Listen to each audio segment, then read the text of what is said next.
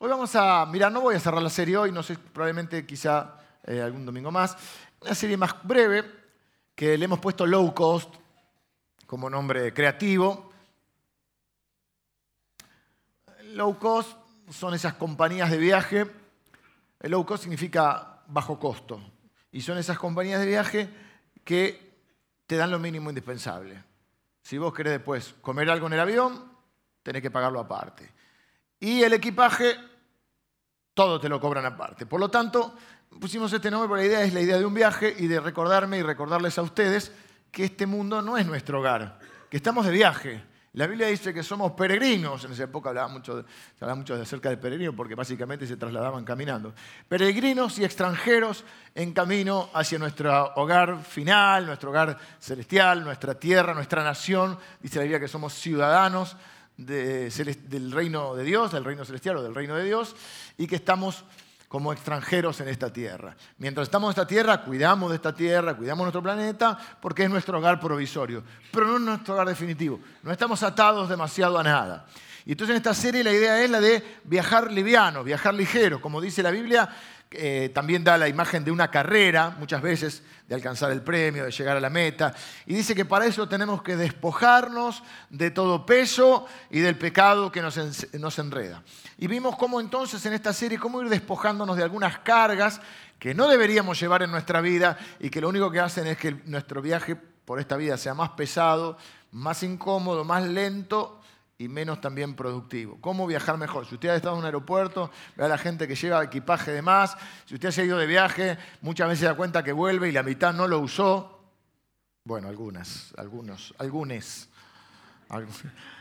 ¿Eh? Y que muchas cosas son innecesarias. Empezamos la serie hace algunos domingos con algo más liviano. Empezamos con el equipaje externo tantas cosas que no necesitamos y acumulamos en nuestra vida, tanto tiempo que dedicamos a acumular más cosas que después nos damos cuenta que no son esenciales y que no necesitamos. Empezamos por ahí para, para ir entrando en tema. Ya el domingo pasado hablamos del equipaje interior, parte 1, que hablamos acerca de cuando cargamos en nuestro corazón, ya no externo, sino internamente, cargamos en nuestro corazón amargura, resentimiento, en algunos casos odio, en algunos casos este, rencor, cosas que hacen, digamos, una mirada hacia el pasado, pero impactan de lleno en nuestro presente, que tienen que ver con temas no resueltos y con cosas que vamos acumulando. Y dice la Biblia que cuando que hay una, la amargura tiene una semilla que es alguna ofensa, normalmente. A veces es la culpa, algo que hemos hecho nosotros también, ¿no? Y que esa semilla, si la dejamos que se aloje en nuestro corazón, va creciendo como una raíz. Se te hace un tronco ahí, una raíz, que te envenena o te contamina, y no solo a vos, sino que contaminas a los que están cerca. Es fácil ver eso, cuando una persona está amargada o resentida o con rencor, es fácil verla cuando habla, cómo se maneja. Esas personas por ahí a veces hipersensibles o ofendidizas, o personas muy quejosas, o personas eh, muy agresivas, o bueno, diferentes formas en que se manifiesta esa amargura, el rencor o lo que fuera. Hoy vamos a hacer la parte 2. No vamos, a, vamos a mirar de una mirada del presente más hacia el futuro. No estamos hablando de las amarguras, los rencores. Lo que traemos Espero haberlo que lo hayamos resuelto el domingo pasado. Todas nuestras enseñanzas están en la aplicación de la iglesia. Hoy vamos a mirar, vamos a hablar acerca de las preocupaciones de la vida. O sea que ya tiene que ver con nuestro presente, pero impactan de lleno en nuestra forma de vivir. Y las preocupaciones siempre, normalmente, están relacionadas con el futuro. La Biblia habla mucho acerca de no preocuparse. No dice que no nos ocupemos de muchas cosas, pero dice que no nos preocupemos por nada. No es un tema que vamos a resolver como otros, es una tensión que vamos a manejar.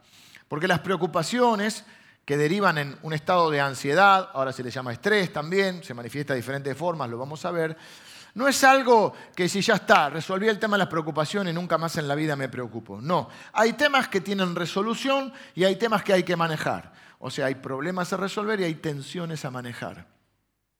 ¿Me siguen con esta idea? Hay problemas a resolver de nuestro pasado que hay que resolver. Vimos que a través del perdón, en algunos casos a través de la reconciliación, hay temas que hay que resolver y dejar definitivamente atrás. Y hay tensiones a manejar. Este tema de la ansiedad y las preocupaciones es una tensión a manejar, porque la vida genera preocupaciones. Esto fue cierto hace dos mil años y es cierto hoy. La vida nos genera preocupaciones. El tema es cómo manejar esas preocupaciones, cómo manejar eso que deriva en ansiedad. Voy a responder dos preguntas que me hago yo mismo, pero que seguramente ustedes también se hacen, y voy a eh, tratar obviamente el tema bíblicamente, la respuesta bíblica, que siempre eh, en la Biblia hallamos nosotros las respuestas a las tensiones que tenemos que manejar en nuestra vida o al tema que fuera. La primera pregunta que quiero contestar es, ¿Qué cosas causan la ansiedad? ¿Qué cosas causan ese estado de preocupación, de ansiedad? Y segundo, ¿cómo sabes que estás viviendo en nuestra? Vamos a hacer una especie de autoevaluación. Primero vamos a hacer una definición no técnica.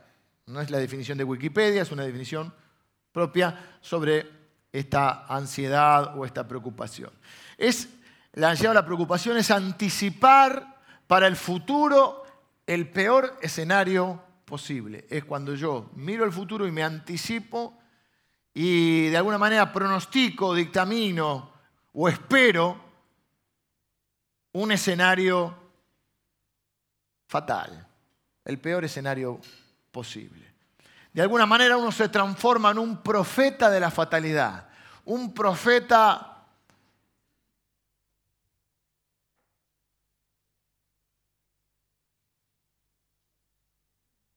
pero por la negativa, no un profeta real. Profeta, técnicamente, bíblicamente hablando, es alguien que habla de parte de Dios. No necesariamente tenga que ver con una anticipación del futuro. En este caso sí lo estoy usando en ese término. a veces cuando hablamos profeta hablamos de alguien que pronostica el futuro, ¿no?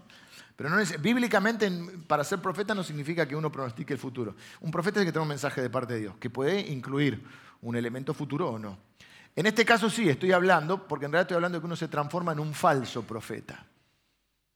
Es uno donde imagina el futuro y piensa el escenario posible. Ese falso profeta, por ejemplo, eh, que a veces aparece en mí, por ahí te aparece a la noche.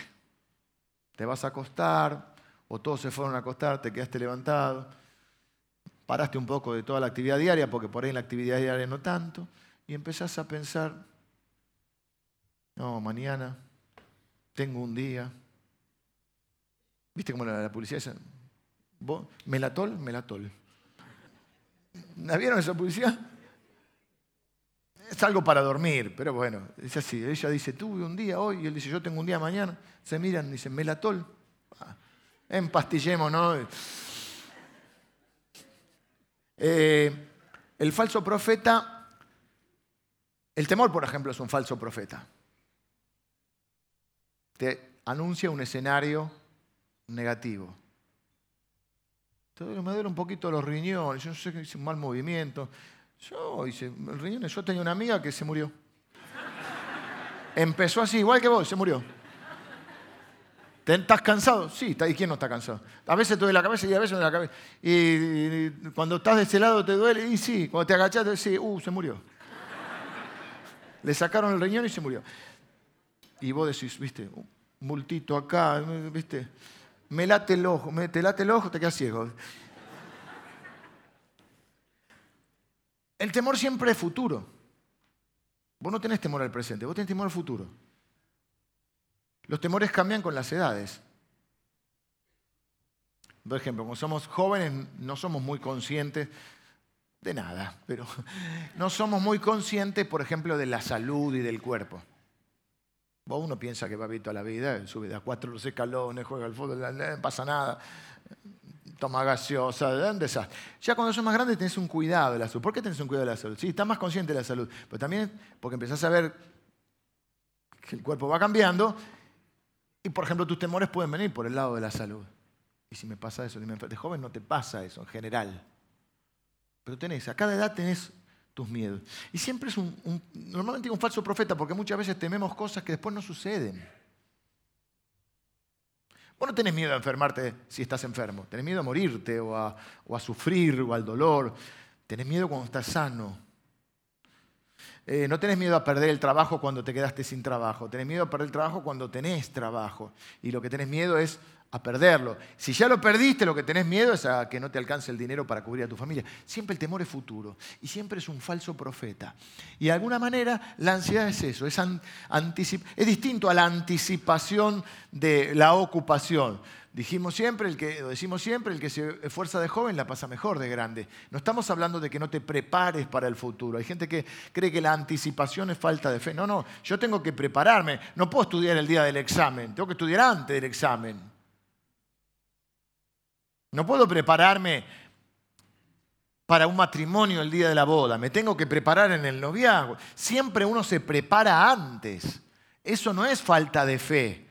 Hay gente que confunde irresponsabilidad con fe. No hablamos de eso, pero hablamos de la preocupación cuando yo imagino siempre el peor escenario posible. Siempre recuerdo una frase de Borges que decía, tuve muchos problemas en mi vida. La mayoría de ellos nunca existieron.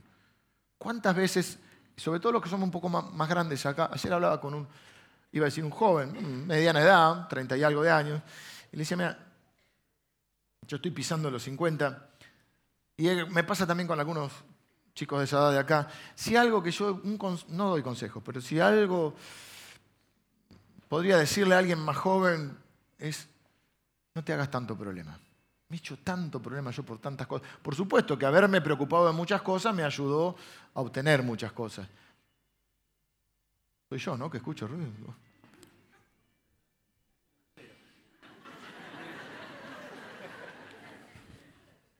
Llamaba a usted, viste que decía, llamaba a usted. Ya es cuando empecé a oír voces y música, eso estás estresado. Eh, me hice muchos problemas por muchas cosas que al final no pasaron. Y eso después repercute en otras cosas. Eh, así que, ¿qué causa la ansiedad? Qué bueno que me lo preguntas. Algunas causas traje que fui recolectando y encontrando. Algunas no, no, no, no nos parece que nos traen, pero nos traen. Por ejemplo, el ruido constante la densidad urbana y el tránsito. Estamos como muy amuchados en Buenos Aires, ¿viste? El resto del país vos vas y está desierto prácticamente, hay poca gente. Acá están todos metidos. Entonces vos tenés los vecinos, bueno, vecinos, Emilio tiene un vecino que le pone chamamé, bien de Paraguay, ¿no? Bien así, bien Paraguay. Y ahora tiene otro del otro lado que le pone cumbia. Y en el medio Emilio. Sí que Emilio es un santo, ¿no? Es muy difícil encontrar, aparte vivimos, convivimos con la mala educación, no sé si ustedes están de acuerdo. Vas a la playa, y me voy a sentar con mi sillita, mi mate, a mirar el mar, pensar tranquilo, y viene al lado se sienta uno con una cosa así y pone... Y yo no tengo la paz que sobrepasa todo entendimiento en esos momentos y ya me empiezo a, ya me empiezo a amargar. Y vos decís, pero, viste, el vecino, vos querés escucharlo el chamamé, ¿eh? decir vos, escuchalo vos, ¿por qué me querés evangelizar con el chamamé? Yo peor, hace unos años, gracias al Señor, hubo una mudanza. Me ponía, eh, el único rato, no soy, tengo una pileta, no soy de usarla, soy de limpiarla, me toca a mí. Yo la limpio, no sé para qué la limpio. Tenía uno que me ponía una predicación. Un predicador me ponía. No sabía ni quién era yo, él no sabía quién era yo. Un, predicador de la prosperidad. el único día de descanso. Este, creo que mejor el chamamé, mire. Hay que convivir, ¿no? A, a los fondos de mi casa por así hay como una especie de club de jubilados, pero que dan los carnavales, ¿viste? Y en la esquina una quinta, que se, hay cumpleaños de 15, casamientos, bar mitzvah, no sé. Y bombonas, Todo barrio es medio así, ¿o no? Es difícil convivir. Vos sabés que ahora los que graban para películas y tienen que grabar momentos de silencio con buenas imágenes, dice que les cuesta, eh, han triplicado la cantidad de horas que necesitan para poder obtener, no sé, 10 segundos de silencio completo. El ruido, el tránsito, la densidad urbana, trae estrés. Los sistemas familiares disfuncionales, cuando tenés mala relación, la gente que pelea mucho. Eh, las peleas intrafamiliares ni hablar. Eso provoca estrés, preocupación, malestar.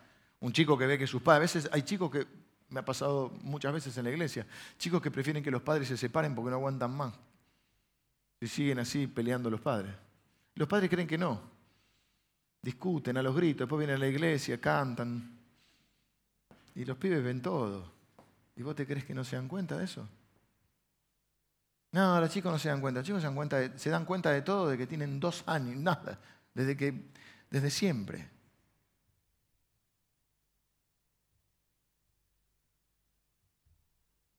Nadie es perfecto, todos tenemos nuestras cosas, pero tiene que haber un mínimo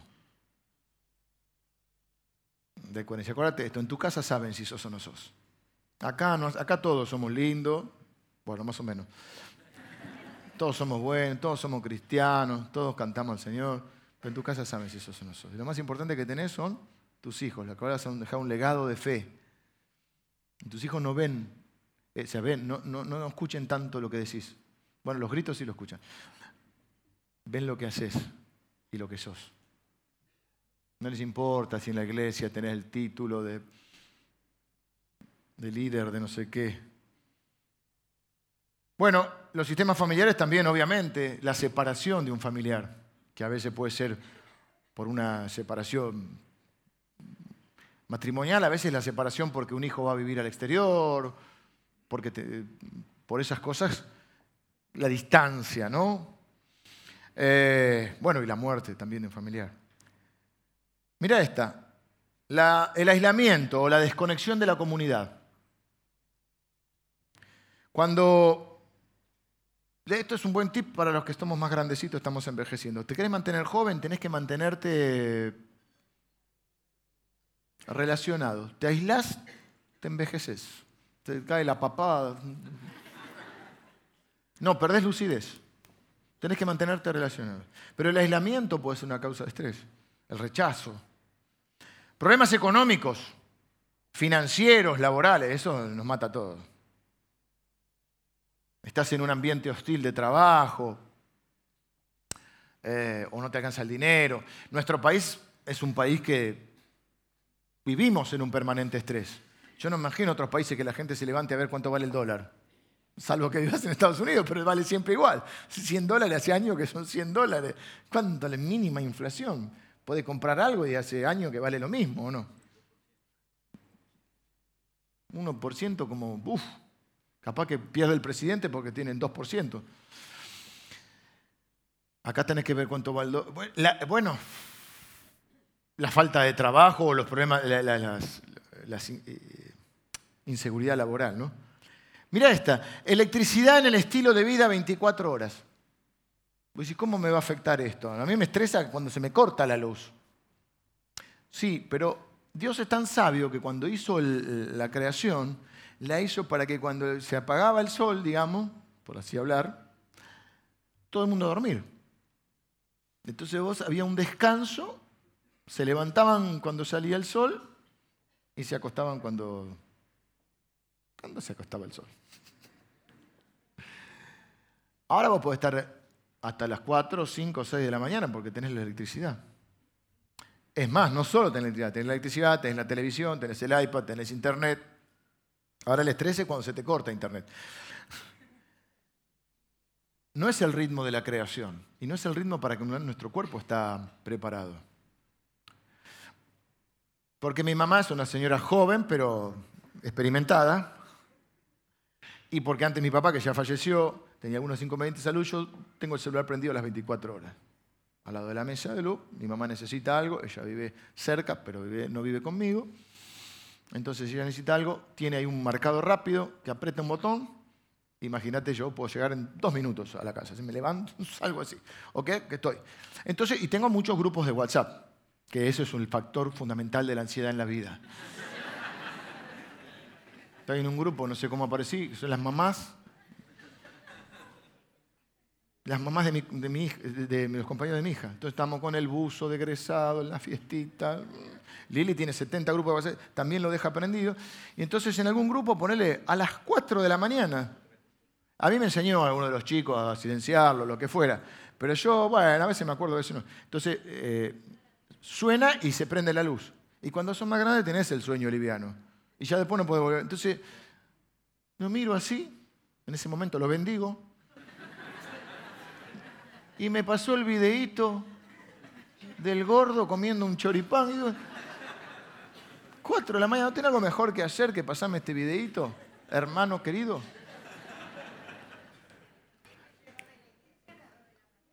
¿Eh? Y porque queremos que estés velando y orando.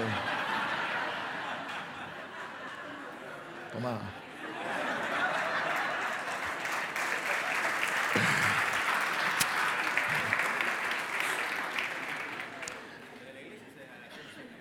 Sí, pero ella lo, vio. Y porque también vamos a decir que nosotros no somos muy gancheros con la tecnología. Entonces por ahí Interrupción constante por la tecnología, celulares, alarmas, computadoras, ¿viste? Suena la alarma de... Había uno que le sonaba, eh, siempre era un, duplex, que ahí donde tenían el predicador, después hicieron unos duplex. No sé qué era, me, creo que, bueno, igual, no importa. Y, ahí, viste que la alarma tiene un... Ya te la conoces cómo es. Ahora no me en este momento se me fue, pero es primero un sonido, después pasa otro.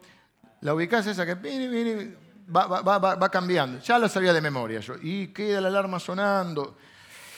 Eh, mira esta, el éxito a veces causa más ansiedad que el fracaso. Más preocupación y más tensión. Cuando, te va mal la gente te palmea la espalda, dice, vos, viste, te echaron, pero vos si eras bueno, si vos no te merecías esto. Pero si te ascienden, no te golpean la espalda. Dice, lo ascendieron a este idiota y no me ascendieron a mí si este no hace nada? En el auto nuevo alguien habrá estafado. A veces el éxito es peor cuando concretas las, las metas. Te querés casar, ahora estás por casarte, estás estresado. Te querés casar, estás estresado. Te casaste, estás estresado. Querés tener un hijo, no podés, estás estresado. Quedaste eh, embarazada, ahora estás estresada porque viene el parto. Y después tenés un hijo y no te lo aguantas más y decir, ¿para qué tuve un hijo? Ahora estoy peor que antes. Los cambios, los cambios estresan mucho. A veces un cambio de trabajo estresa mucho. Vas a, un, nuevo, una nueva oficina, un nuevo lugar, nuevos compañeros, nuevas responsabilidades. Te saca de, esa tranquilidad de ir siempre al mismo trabajo que del cual te quejabas, pero estabas tranquilo capaz. Ahora estás tenso, tenés que cambiar de trabajo. Y a veces los cambios son para mejor, pero bueno, hay que hacerlo. El cambio de colegio, oh, los chicos se adaptan a todo. Sí, no, creas, pero también tenés que acompañarlo. Un chico puede estar estresado por un cambio de colegio, cambio de compañerito, terminó la primaria, tiene que empezar la secundaria. Eh, a los 17, 18 que terminan la secundaria tienen que elegir carrera. Son cosas que traen estrés. Hay gente que lo estresa una mudanza. No es mi caso, no, no he tenido muchas mudanzas, pero hay gente que realmente una mudanza la puede estresar. Todo cambio eh, puede traer un estrés. Te di un panorama. No sé si alguna de estas cosas te han sucedido en el último tiempo. ¿Cómo sabes que estás estresado? Bueno, a ver algunos síntomas. Vamos a hacerlo. Cambios de humor inusuales. Inusuales, digo, si vos estás siempre de mal humor, probablemente se hace un cascarrabia. Resolvelo de una vez. Pero hablo de golpe, de golpe, ¿viste? De golpe estás alegre, de golpe estás triste, o estás, de golpe querés pelear, que yo de golpe te querés ir a dormir. ¿Por qué? Porque estás, eh, en momentos estás así como con ira y hay momentos que estás deprimido. Si estás enojado todo el tiempo es otra cosa, o deprimido todo el Bueno, pero puedes estar deprimido. Agotamiento. ¿Viste? Descansás, pero estás cansado. A veces en esta altura del año, la gente dice, estoy cansado, estoy cansado. Y bueno, no es un cansancio, porque el cansancio físico está comprobado que si vos dormís 8 o 10 horas, la que necesites, un día, no, no hay una acumulación de cansancio. No es que el físico acumula cansancio.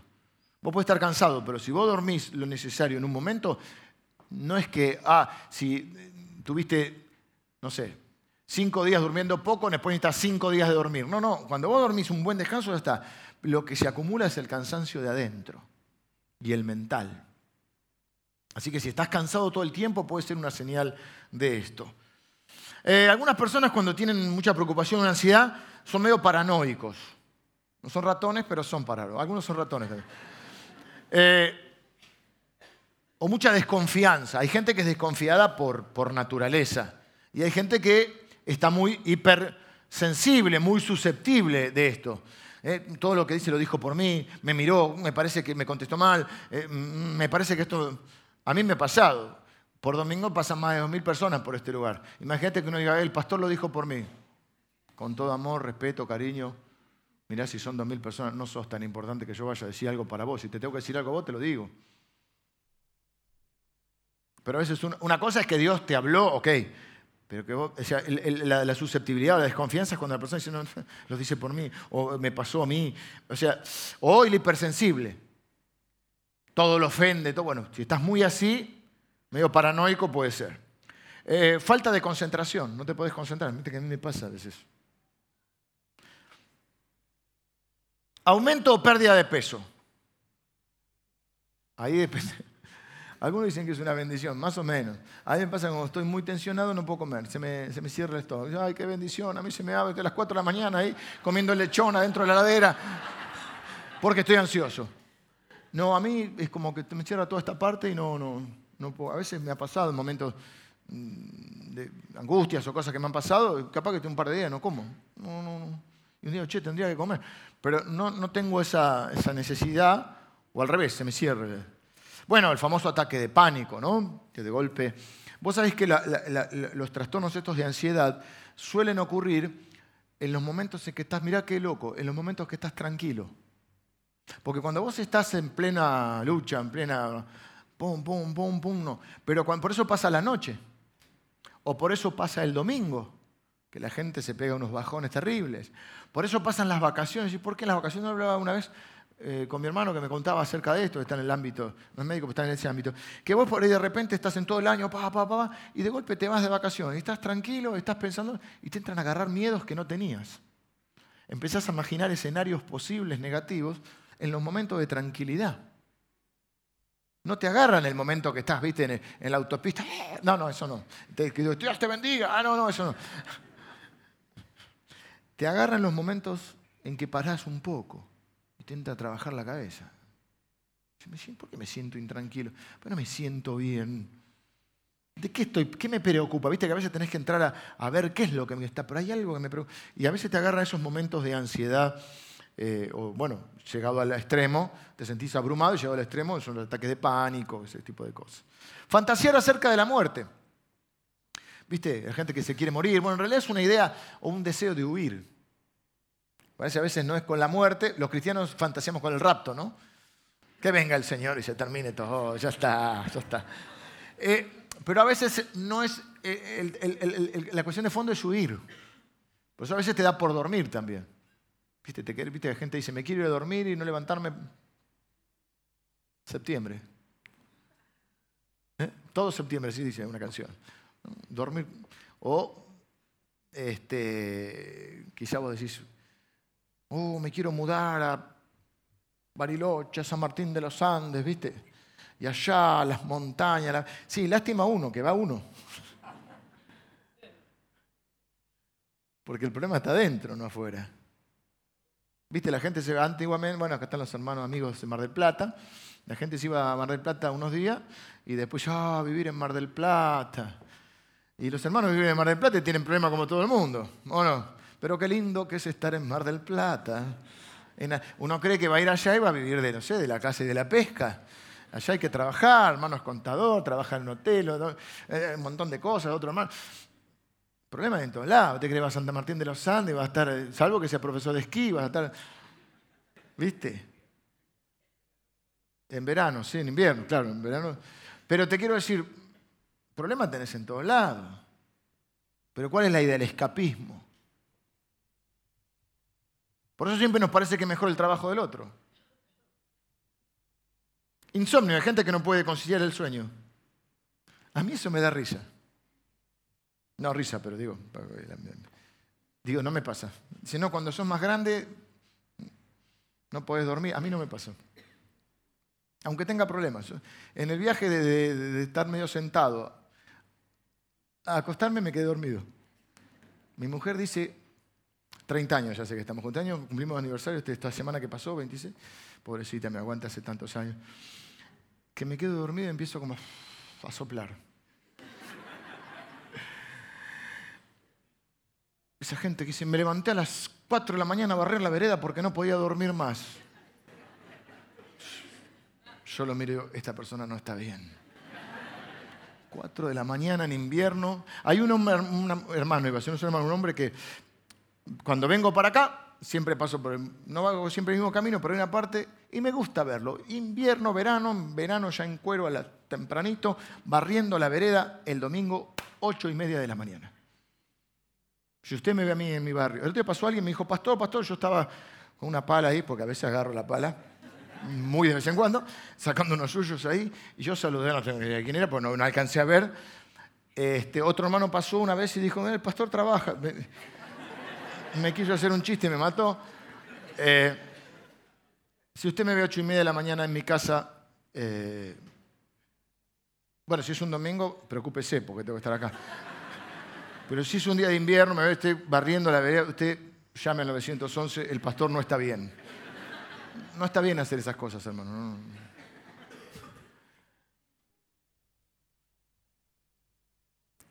¿Qué más tenemos? Creo que me queda una más. No, queda un par más. Conducción temeraria. Conducción temeraria, Marcos dije. Marce, conducción temeraria echando finos. ¿eh? Tu mujer te dice, para viejo, estamos bien con la hora. No, tengo que ganar, tengo que ganar. ¿A quién le tengo? No sé, tengo que ganar. Tengo que llegar primero, tengo que meter la trompa del Falcon. Te hablamos del Falcon, había varios que tuvieron Falcon, me parece. Cambios en el deseo sexual, o mucho o poco. Mentalidad de víctima. El mundo entero está contra mí, todos están contra mí. Salidas de compras y gastos innecesarios. No codea a nadie.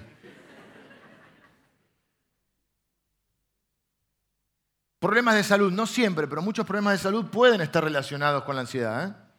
A veces hay enfermedades crónicas, problemas estomacales, asma, úlceras, presión, te sube la presión, problemas de corazón, alergias, dolores de, cabeza. No significa que porque tengas eso estás estresado, pero muchas veces el cuerpo manifiesta esa tensión. Vamos a la, manera de tratar con la ansiedad según la Biblia. Filipenses 4. Un hombre que si no estaba estresado tenía eh, todas las razones para estarlo.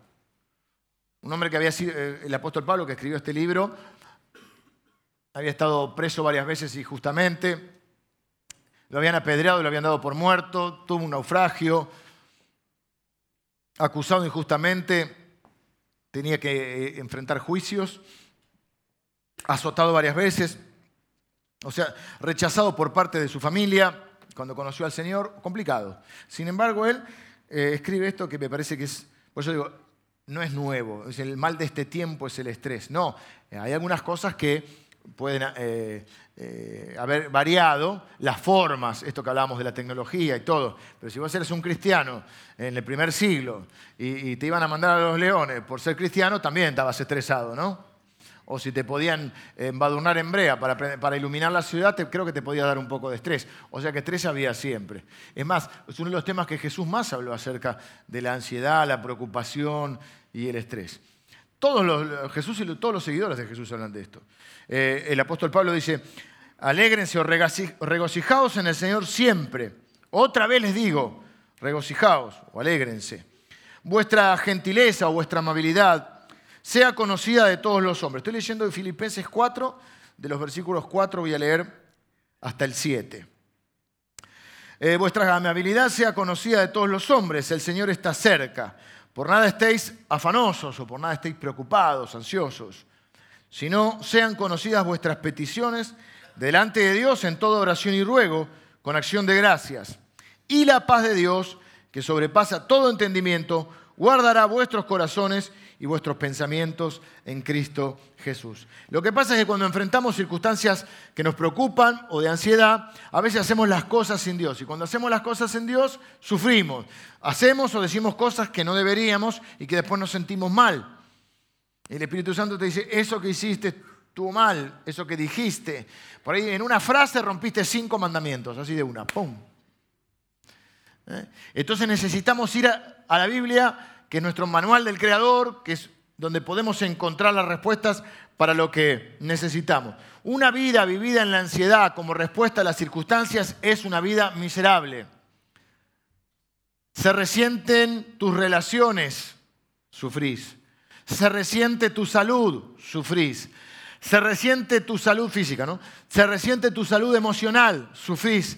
Se resiente tu, tu ser espiritual, dudás en la, decaes en la fe, sufrís. Se resiente tu capacidad de razonamiento, tu parte mental, sufrís. Y no es lo que Dios quiere para nosotros. ¿Cómo hacer esto? Miren, hay un versículo también en la Biblia de otro seguidor de Jesús, el apóstol Pedro, que él dice, e-, echen toda vuestra ansiedad sobre Él sobre Dios, porque Él tiene cuidado de vosotros. Y cuando dice echando toda vuestra ansiedad, la palabra más literal en la traducción, pues es una traducción del griego, es descargando. Por eso esta serie hablamos de quitarnos un equipaje. Nos tenemos que quitar la amargura, el resentimiento, el rencor que se manifiesta en la contaminación de nuestra vida y contaminamos a otros, nuestras relaciones. Y tenemos que despojarnos de la preocupación, de la ansiedad que nos hace la vida miserables. Miserable. Y dice, descarguen toda esa ansiedad sobre Dios porque Él cuida de ustedes. Básicamente, o vivo la vida como un cristiano, como un creyente en Dios, o vivo la vida como un ateo, que no cree que Dios pueda suplir todas mis necesidades y que tenga cuidado de mí. Por eso acá dice, en primer lugar, le voy a dar cinco cositas rápidas. No se asusten porque vamos rápido. Por la hora digo, no se asusten. En primer lugar dice que te enfoques y enfoques tu alegría, tu satisfacción en Dios, no en las circunstancias. Las circunstancias cambian, Dios no cambia. Por eso decimos como el Salmo 23, si Él es mi pastor, si el Señor es mi pastor, su bondad y su misericordia me persiguen todos los días de mi vida. Dios está conmigo. Mi enfoque está en Dios, en la bondad de Dios, no en las circunstancias. ¿Por qué en Dios? Porque Dios no cambia. Y Dios es bueno todo el tiempo. Puede que las circunstancias sean buenas o malas, pero Dios es bueno todo el tiempo. Ahora, cuando dice que me alegro en todas circunstancias, si estás enfermo, ay, estoy alegre, pues eso es entender mal la Biblia. Me regocijo que estoy enfermo. No, no me regocijo que estoy enfermo, no soy Gil. Aunque parezca, aunque a veces me haga. No es que estoy alegre porque estoy enfermo. En la enfermedad me alegro porque Dios está conmigo. ¿Y qué sería? Qué difícil sería enfrentarlo, o mucho más difícil. Si ya es difícil, mucho más sería enfrentarlo sin Dios. No nos alegramos en las circunstancias, porque hay circunstancias que no son para alegrarse, sería ilógico, irracional y artificial. A veces los cristianos queremos vivir una vida artificial. Agarramos la Biblia y ya, ah, sí, estoy contento, falleció. No estás contento. Lo que estoy contento es que aún, o estoy alegre, o está mi satisfacción, está en que Dios está conmigo aún en medio de eso. Sí, mañana tengo que ir al quirófano, estoy feliz. No, no. Estoy feliz porque no voy a entrar solo al quirófano, porque Dios entra conmigo. Porque me ha prometido que nunca me va a dejar ni me va a abandonar. Me ha prometido que va a estar siempre controlando y cuidando de mí, porque Él tiene cuidado de mí. Por eso yo he hecho, vuelco sobre Él mi ansiedad. O sea que mi enfoque está en eso. Uno siempre puede encontrar razones en todas circunstancias puedes encontrar razones para quejarte o para alegrarte. Puedes ver el lado, como siempre dice, depende del cristal con que se mire, ¿no? Ah, ya hace calor, estamos en diciembre, ¿qué cree que haga? Estamos en diciembre, hace calor. Yo soy un fundamentalista del aire acondicionado. Si algunos tienen frío, depende de la zona. El primer servicio, ahora hay más gente, el primer servicio estábamos congelados, algunos veía que se te cambias de lugar, encontrás tu lugar y decís, qué bueno que hay aire acondicionado. Nosotros hemos pasado muchos años sin aire acondicionado. La gente se abanicaba, pero no pasaba nada. hemos pasado un primer invierno acá en este lugar sin calefacción. No se podía escuchar la palabra de Tamun. sobre todo hasta acá los te va subiendo el frío. No había piso, había un Portland, Portland se decía antes el contrapiso, te subía al frío, no podías escuchar nada. Entonces ahora le damos gracias a Dios porque hay aire acondicionado. Y si se corta la luz, bueno, por algo les daremos gracias, encontraremos otra. Jesús dijo, el que busca encuentra. Así que todo lo que busca, si vos querés encontrar en esta vida razones para deprimirte, espera que saco la lista. tenemos un montón de razones, pero también tenemos un montón de razones para tener esperanza y para encontrar algo bueno.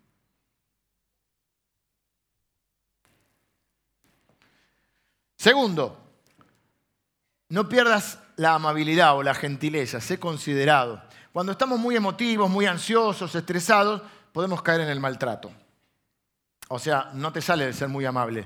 Pero ahí es donde vos tenés que ver, eh, de, formarte y de madurar espiritualmente, interiormente. No puede ser que, por todo eh, te pongas como loco. No puede ser. La Biblia habla incluso del dominio propio. Tenés que poder soportar cierta presión. Tenés que empezar a estar sólido. ¿Por qué? Porque son los momentos donde son momentos ideales. ¿Para qué, ¿A qué estamos llamados todos? Más allá de los dones que cada uno tenga o de, los llamados que cada uno tenga. Todos estamos llamados a ser testigos de Dios. Testigos de lo que Él hace en nuestra vida. Así que cuando vivimos esas circunstancias, como dicen los americanos, se ve de qué estamos hechos. Es cuando la gente que cuando vos ya nomás que decís que sos cristiano te pone una especie de vidriera, es cuando la gente va a mirar cómo vos reaccionás. No cuando te está todo bien, cuando las cosas te empiezan a salir mal, cuando hay problemas en el trabajo, cuando tenés un problema de salud, te dice, mira cómo yo lo enfrenté, yo me ahogué en un vaso de agua, mira cómo lo enfrenta, está sólido, lo veo bien, ¿qué es lo que tiene? Y ahí es donde vos podés comunicar tu fe, que no siempre es hablando, ¿no? En esos momentos. Una vez en una situación de crisis, alguien me dijo, Ay, yo esperaba otra reacción, me dice, no, lo que pasa es que en los momentos de crisis sale lo peor de cada uno. Y a mí me afectó, porque hay personas que vos de alguna manera las mirás de otra manera, buscando cierto ejemplo. Yo a veces pierdo esa conciencia de que muchas personas pueden mirarme a mí también como un ejemplo, como algo, y a veces uno no vive en la normalidad, no, no estás pensando que la gente te está mirando todo el tiempo. Pero, o, el, impacto que pueden tener tus palabras o tus actitudes sobre otro. A veces uno no es consciente tan. Pero en la crisis de los peores, dije, no, no, no, en la crisis va a salir lo mejor de mí, me, dice el espiritual. En realidad, ni una cosa ni la otra. En las crisis lo que sale es lo que sos. Es lo que hay adentro. Entonces, sí. La verdad que lo que revela es lo que hay. Y a veces no es para que Dios sepa qué hay, es para que vos sepas lo que hay en tu corazón y para que veas lo que hay que arreglar en tu corazón. Si yo pensaba que era el campeón de la fe, resulta que me pegué un susto con esto, que la fe se me... Entonces tengo que crecer en la fe. No, en esta situación quise recordar una promesa de Dios, no sabía ninguna, no sé nada de la Biblia. En esta circunstancia yo pensé que, ¿cómo puede ser que reaccioné así?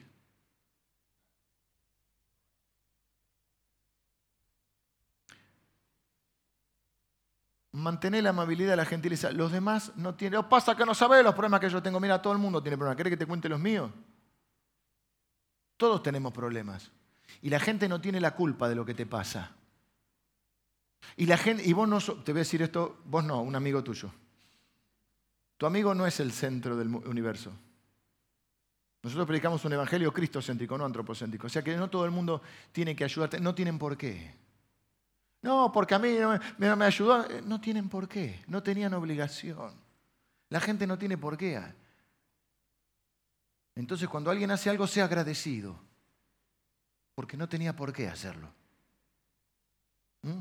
Y una de las cosas que nos pasa cuando estamos estresados o preocupados es que creemos que todo el mundo tiene que bailar al compás del tamboril. Mira qué frase vieja.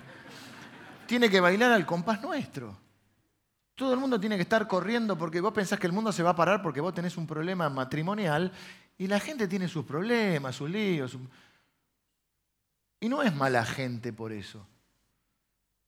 No caigas en esa gente, todos me defraudaron, todos te defraudaron. ¿Qué sembraste? Bueno, sigamos antes de que haya un suicidio en masa.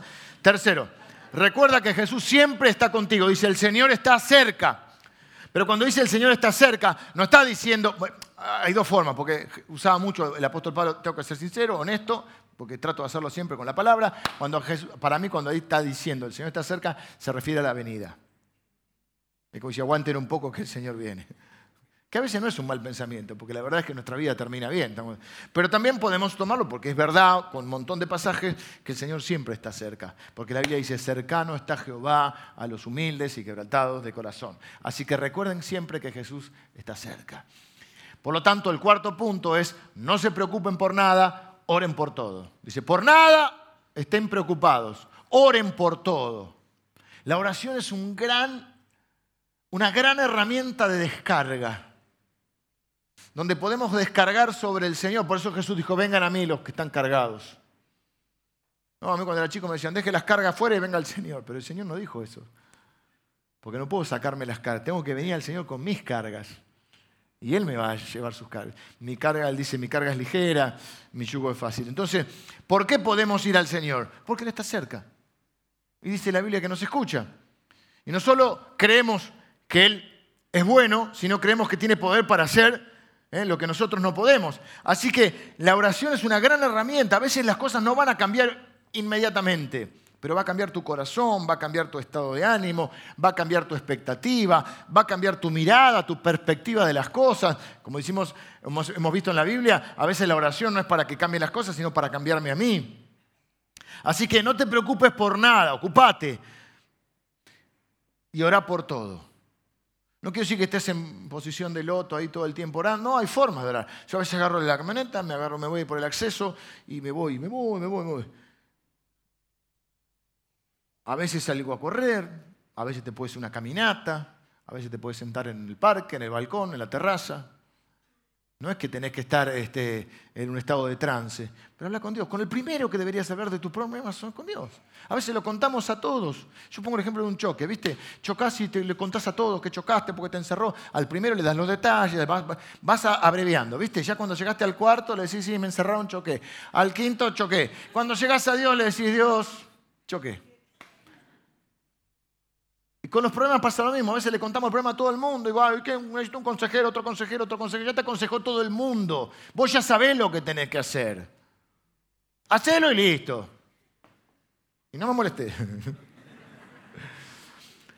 Cinco, viví de acuerdo a tu teología, no de acuerdo a tu ansiedad. Dijimos siempre que en este lugar todos somos teólogos. Todos tenemos un concepto de Dios o la ausencia de Dios. Un ateo también. El ateo, la A al principio significa la ausencia de. Entonces, el ateo es alguien que cree que Dios no existe.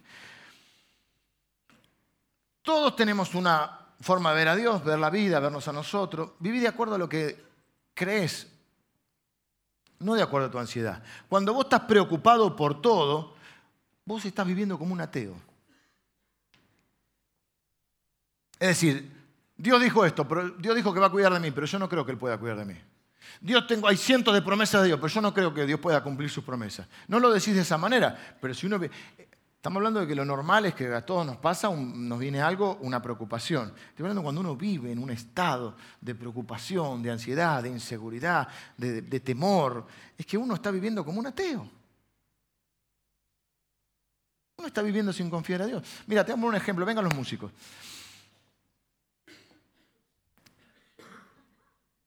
Una de las cosas que deberían funcionar, no siempre sucede, pero vamos a ponerle que sí, son los seguros. Vos vas a sacar un auto y decís, che, no lo saques sin seguro. Por si chocas, por si dañás a alguien, por si te lo roban. Entonces vos si compraste un cero kilómetro, sale asegurado, qué sé yo. Si no te terminaste de pagar, ellos mismos te hacen poner seguro. Y si vos vas a comprar un auto usado, normalmente, si sos responsable, por lo menos a mí me gusta hacerlo así, y lo que creo que lo tenemos que hacer todo, es que decir, bueno, antes de salir, o llamás por teléfono al, al productor de seguro o ya te mandaste el mail o lo que fuera, pero vos te asegurás que te vas a llevar ese auto con seguro. ¿No? Es más, cuando te pasa algo, que te roban o algo, ¿qué es lo primero que te pregunta algún amigo? ¿Tenías seguro? Es decir, que cuando uno hace un seguro, después están las vericuetos, de las, em, pero eso es otra historia. Pero se supone que cuando vas a hacer un seguro estás tranquilo. Ya no estás preocupado por ese bien o por, esa, por, esa, por eso que aseguraste, porque si pasa algo, vos tenés seguro. Vos estás cubierto. Nuestro seguro en la vida es Dios. Nuestro seguro en la vida es su palabra, son sus promesas. Él ha dicho que yo te voy a cuidar. Entonces cuando yo no estoy tranquilo es porque no creo que Dios cumpla su palabra. O no creo que Dios vaya a cumplir su palabra. No creo que Dios vaya a cumplir sus promesas. No creo que Dios pueda suplir como dijo. Jesús les dijo a, los que estaban con él, no se preocupen por la vida, qué van a comer o qué van a vestir. No está diciendo que no se ocupen porque todos trabajan, todos se esfuerzan. Él dice, pero miren las aves del cielo. Y Mateo dice las aves del cielo. Y Lucas dice, miren los cuervos. Ver un animal como inmundo, es el peor de todo. Y si Dios cuida, alimenta al cuervo, que come porquería si es un animal para ellos considerado inmundo, ¿cómo no va a cuidar de ustedes? Se preocupan por qué van a vestir, miren los lirios del campo. Ni Salomón, el rey, con toda su gloria, se vistió así. ¿No valen ustedes mucho más, hombres de poca fe? No se preocupen por esas cosas. Ocúpense porque los, los, pajaritos salen a buscar su comida, no se quedan en el nido, ¿no? Pero lo que él dice es no estén en una ansiosa inquietud. Entonces, uno puede vivir como un cristiano, como un creyente en Dios, como un hijo de Dios, o puede vivir como un ateo. Diciendo, este hombre, no sé, este Dios, no sé si va a cumplir, no sé si va a ser suficiente. Entonces, ¿y qué está puesta nuestra fe? en que Dios es bueno siempre y es todopoderoso siempre. Esos dos atributos van unidos. Si solo es soberano pero no es bueno, no me sirve porque no, si no, estoy seguro de su bondad. Y si solo es bueno y no es soberano, y Dios te escucha, Él sufre con vos, pero no puede hacer nada. Dios es no es 50 y 50, es 100% soberano y 100% bueno. Y cuando uno vive en la fe, uno vive creyendo lo que la, la, palabra de Dios dice, las promesas de Dios. Y vive creyendo que todo lo que pasa en nuestra vida, si nosotros amamos a Dios, todas las cosas ayudan a bien. Dios hace que funcionen para bien.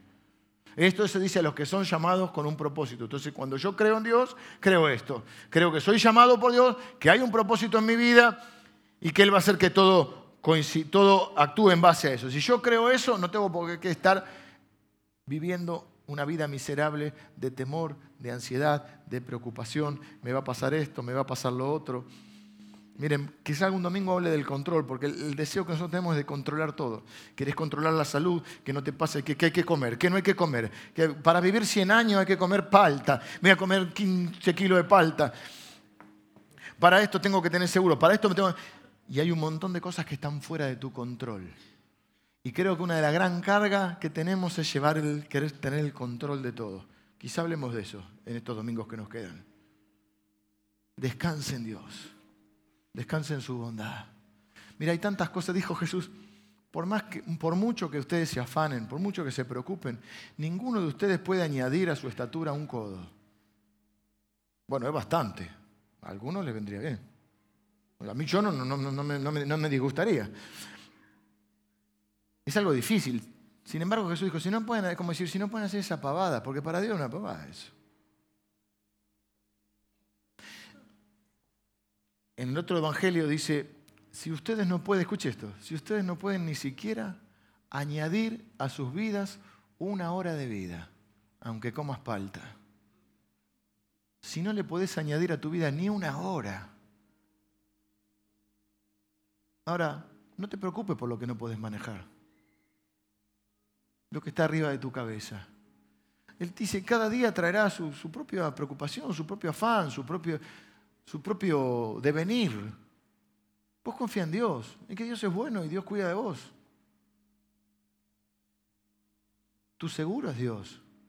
Hasta es un seguro contra la muerte, porque ni la muerte te va a separar de amor de Dios. Confía en que Dios te ama. Haz lo que tengas que hacer, porque tenés que hacer tu parte. Porque a veces Dios no cambia las cosas, sino que te cambia vos para que vos cambies las cosas. Pero no pretendas ser Dios. Porque vas a vivir como un ateo, como si Dios no existiera, como si Dios no estuviera en control, como si Dios no supiera hacer su papel de Dios. Si vos confías en Dios y vivís como un hijo de Dios de acuerdo a tu teología, dice que la paz de Dios, que sobrepasa todo entendimiento, se te dará como un regalo. Es un regalo de Dios. No entiendo muy bien, las cosas no están muy bien y, no sé qué va a pasar, pero estoy en paz. ¿Por qué? Porque Dios cuida de mí. ¿Y cómo sabes que cuida? Porque cuida de la llave. Cuida de mí. Y si yo no puedo ni a mi vida ni añadirle una hora, pero mi padre sabe de qué cosas tengo necesidad. Y mi padre es un buen padre. Y mi padre está en control. Y yo vivo un día a la vez, un día a la vez. Alegrándome no de todas las circunstancias, sino que en todas las circunstancias Dios está conmigo. Alegrándome porque está cerca. Tratando de no perder quién soy. Ser una persona amable Amable significa que te puedan amar. Tenés que dejarte amar, porque ¿sabes qué? Hay gente que no es amable. Hay gente que la amamos porque Dios dice que hay que amarla, pero no nos gusta, porque no son amables. Viste que enseñables que se le puede enseñar, amables que se lo puede amar. Hay gente que cuesta el doble. Eso será fácil. Sea amable. Los demás no tienen la culpa de lo que te pasa. Sé gentil. No te preocupes por nada, ora por todo. Y viví de acuerdo a lo que crees. Y se te dará de parte de Dios el regalo de la paz que solo los hijos de Dios pueden entender. Solo los hijos de Dios pueden experimentar. Solo los hijos de Dios pueden vivir. La paz de saber que mi vida está en, sus manos. Y Él es bueno. Y Él va a hacer que las cosas sean para bien. Y el día que me toque dejar esta tierra, pues me iré con Él. Porque este mundo no es mi hogar. Mientras esté acá, quiero viajar liviano. No quiero estar pendiente de las cosas y, eh, matarme por cosas y, invertir tiempo en un montón de cosas que después no sirven para nada. Quiero, invertir, quiero tener menos de lo que no importa y más de lo que importa. Quiero viajar liviano, no quiero tener problemas sin resolver. Problemas con la gente a veces tengo sin resolver. No quiero tener cuentas pendientes. No quiero que mi corazón haya rencor, amargura, resentimiento, culpa. Quiero vivir liviano en esta vida. Y quiero vivir el día a día, ocupándome y haciendo lo que tengo que hacer, alegrándome porque Dios está conmigo, pero no me voy a volver loco por lo que no puedo manejar. No me voy a volver loco haciendo falsos pronósticos, influido por el temor. No me voy a volver loco llevando cargas de preocupación y de ansiedad que hagan que no pueda disfrutar lo que hoy puedo disfrutar.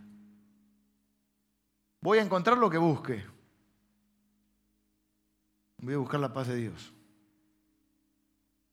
Voy a buscar el afecto de mi familia, el afecto de mis hermanos. Voy a disfrutar los momentos que hoy tengo y atesorarlos y vivirlos a full porque es lo que me va a quedar de esta vida. Voy a viajar liviano, livianito, porque tengo una sola vida. Estaba leyendo un viejo poema de Borges que decía, yo cometí el peor de los pecados que un hombre puede cometer. No fui feliz. Está siempre sobre mí la sombra de haber sido un desdichado. No quiero llegar a viejo, al cual no quiero llegar a viejo, punto. No quiero llegar al final de mis días y mirar para atrás y decir no he sido feliz. Me preocupé tanto. Me amargué tanto por un montón de cosas que no valían la pena. Quiero vivir y decir, bueno, viví lo mejor que pude. Obviamente cometemos todos errores. Pero como dijo el apóstol Pablo, peleé la buena batalla, terminé la carrera. Traté de bendecir al que se me puso adelante. Yo mismo quise ser una bendición para los demás. Y fui bendecido. Y miro para atrás y digo la verdad, que la bondad y el amor de Dios me han seguido todos los días de mi vida. Y ahora, ahora no, todavía no. En aquel momento. Por lo demás, solo restará encontrarme con el Señor. Que tu vida valga la pena. No dejes ni que la amargura, ni el rencor, ni la preocupación te hagan vivir cargado de cosas, ni los miedos, porque a cada día ya llegarás. Bueno, vamos a orar. Señor, te doy gracias por cada uno de mis hermanos. Te pido que, que ese regalo de la paz que, solo nos puedes dar vos, Señor, pueda venir sobre todos aquellos que hoy estamos diciendo, yo no quiero vivir como un ateo, yo quiero vivir como un hijo tuyo, creyendo y confiando en vos y en cada una de tus promesas, en cada una de tus palabras, Señor, en que cuidas de mí, en que sos bueno todo el tiempo y que todo lo que suceda en mi vida vos vas a hacer que funcione para bien. Así que, Señor, confiamos en ti. Señor, llevamos nuestra ansiedad, nuestra preocupación, lo llevamos, Señor, a tus pies. Llevamos nuestras cargas, Señor. Volcamos toda nuestra ansiedad sabiendo que tú tienes cuidado de nosotros, Señor. A cada día traerá su afán. Y si ni siquiera podemos ni, agregarle una hora a nuestra vida, Señor, no queremos preocuparnos por lo que está fuera de nuestra, potestad. Pero para eso estás tú, Señor, y por eso confiamos en ti. Te pido, Señor, que esta paz inunde nuestros corazones y nos afirme en la fe y nos encuentre sólidos en cada desafío que la vida nos presente. Yo bendigo a cada uno de mis hermanos. En el nombre de Jesús. Amén.